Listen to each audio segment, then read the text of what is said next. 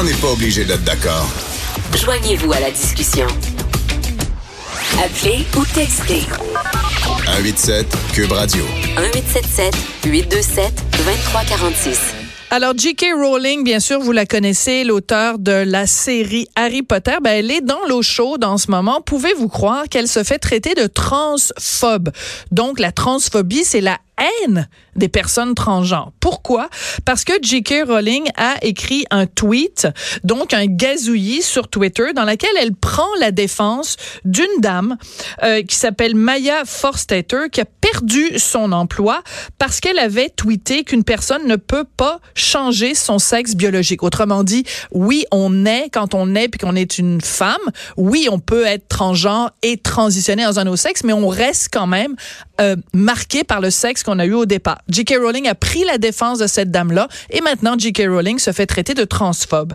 Est-ce que chaque fois qu'on se pose des questions sur les personnes transgenres, on se fait qualifier de transphobe? On va en parler avec Russell Aurore Bouchard, qui est historienne et auteur. Bonjour, Madame Bouchard, comment allez-vous? Ça va bien, vous-même? Ben moi, ça va très bien. Qu'est-ce que vous pensez de ça? Est-ce que J.K. Rowling a raison de se faire traiter de transphobe? De se faire traiter de transphobe, non. Elle a parfaitement raison d'affirmer cela parce que c'est une réalité. Le sexe, c'est biologique, c'est génétique. D'ailleurs, on le découvre par la génétique. Euh, et ce qu'elle a dit là, c'est euh, peut-être nouveau dans la, la la, la, planète là présentement parce que tout le monde euh, navigue à, à, à, la même enseigne, mais le sexe, c'est biologique. L'identité du genre, c'est autre chose. C'est ça, c'est le sexe psychologique. Et il va falloir à un moment donné que même les transsexuels les autres mêmes, les transgenres, les psychologues, les anthropologues commencent à se poser des vraies questions. Là, depuis quelques années, on est entré dans une sorte de couloir où il est interdit de critiquer, de poser mhm. des questions. Euh, moi, je suis totalement contre ça. Écoutez, euh, vraiment, là, euh, à 71 ans, moi, je sais qui je suis, là. Euh, mon identité de genre, c'est quelque chose. C'est un rapport que j'ai personnellement avec ma, avec, dans ma tête avec la société, mais euh, je reste toujours avec un sexe masculin. J'ai une prostate, là. J'aurai jamais d'utérus, moi.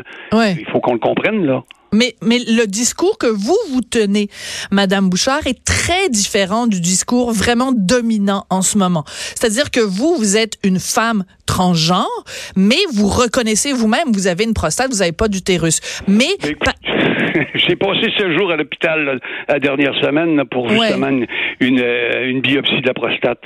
Ça remet les, les, les choses en perspective. Hein? Oui, mais pourtant, euh, il y a plein de gens, quand on dit, par exemple, une femme transgenre, un homme transgenre, il y a beaucoup de gens qui disent, ben, à partir du moment où tu es une femme transgenre, tu dois aller, par exemple, euh, dans un, refuge pour les femmes. Tu peux avoir euh, des soins esthétiques pour les femmes. Tu peux aller, si tu vas en prison, ben, on va te mettre en prison avec les femmes.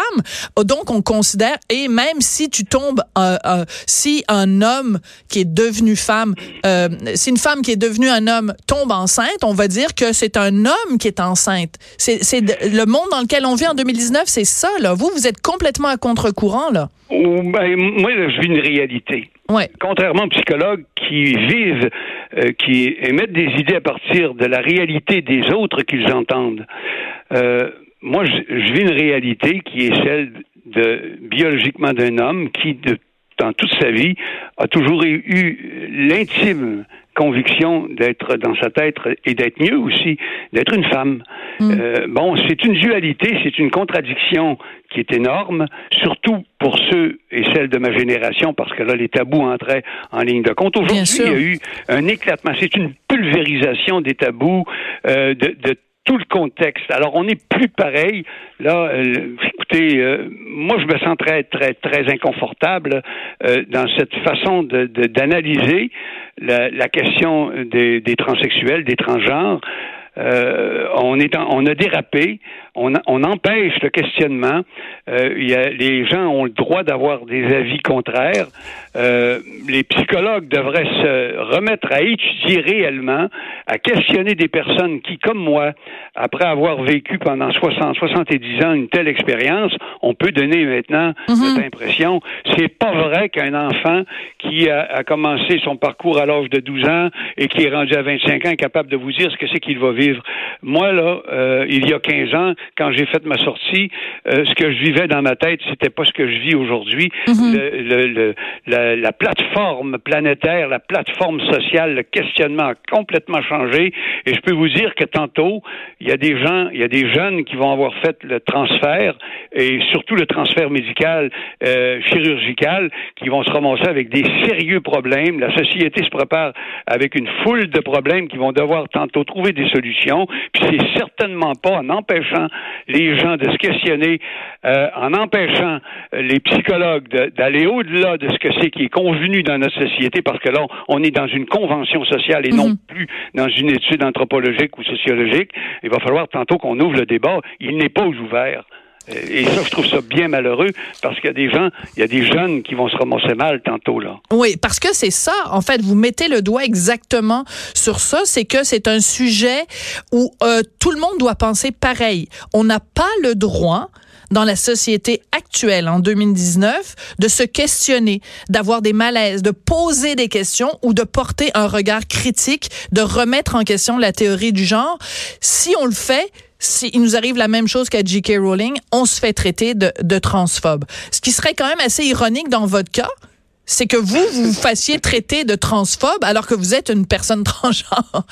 Oui, ben moi je ne refuse pas de voir la réalité en face. Bien sûr Ouais. qu'il y a toujours l'inconfort quand je vais dans une salle de toilette. Vous avez parlé tantôt de la prison pour femmes. Ce serait pour moi évidemment euh, impossible d'aller dans une prison pour hommes. Évidemment, à 71 ans, ça se pose pas la question pour moi. Mais si j'avais à y aller, j'étais Mm. confronté à un tel dilemme, ce serait atroce là.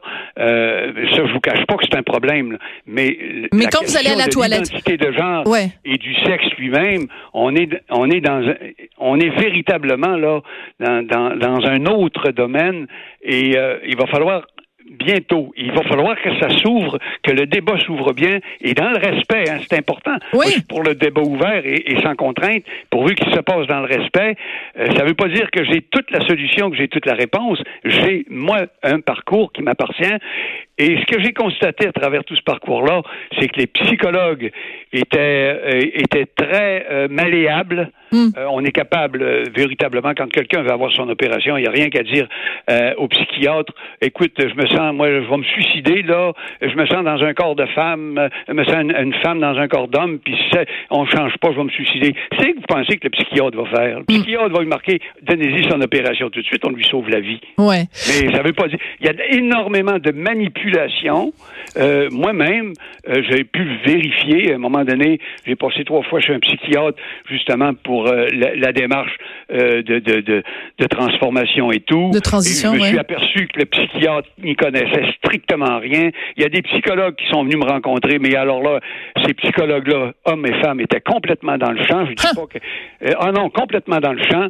Et c'est dans ça qu'on vogue présentement. Je dis pas que tous les psychiatres, tous les psychologues sont dans le champ, mais je dis que moi, j'en ai rencontré, la majorité était dans le champ, et il va falloir tantôt que le débat s'ouvre d'une façon très sereine euh, et que les vraies choses se disent puis que euh, le système questionne des personnes qui, rendues à mon âge, ont du vécu, n'ont plus rien Voilà. à gagner, n'ont plus rien à perdre non plus, Mais- Mhm. et qu'on peut livrer un message. On a une expérience de vie qu'on n'utilise pas présentement, et ça, je trouve ça déplorable. Mais, mais je sens que ce qui vous préoccupe beaucoup, c'est aussi les enfants. Vous avez, euh, vous publiez aujourd'hui un texte euh, sur le site universitaire Les classiques des sciences sociales et vous dites, entre autres, je ne crois pas, mais alors pas du tout au bien fondé de cette théorie du genre, voulant qu'on choisisse un à l'enfance comme si c'était un vêtement. On en est rendu là qu'on choisit vraiment le sexe comme si c'était euh, le genre plutôt comme si c'était un vêtement. Ah, aujourd'hui, je vais être une fille, demain, je vais être un garçon. Mais ça n'a pas d'allure. Peut-être que c'est plaisant pour le petit garçon qui est en maternelle ou le, petit jeune qui, qui lui, euh, a des pulsions. Mais c'est parce que on évite de dire. Mais la question du genre aussi de l'identité se joue dans les pulsions. Et là, il y a des travers qui se développent. Et, si, et tout ça doit être interrogé parce mm. que on peut partir dans une dérive. Un, un, jeune peut partir dans. Il sait pas faire démêler. Qu'est-ce que c'est que son sentiment, son émotion d'être une fille ou, ou, la pulsion que ça lui donne d'être habillé? Mais ça, c'est même pas questionné. C'est encore tabou. C'est un tabou. Jamais vous entendrez parler d'un transgenre, homme ou femme, qui va parler de ses pulsions. Jamais. Et hmm. pourtant, on en a. Ça fait partie de la game. Oui.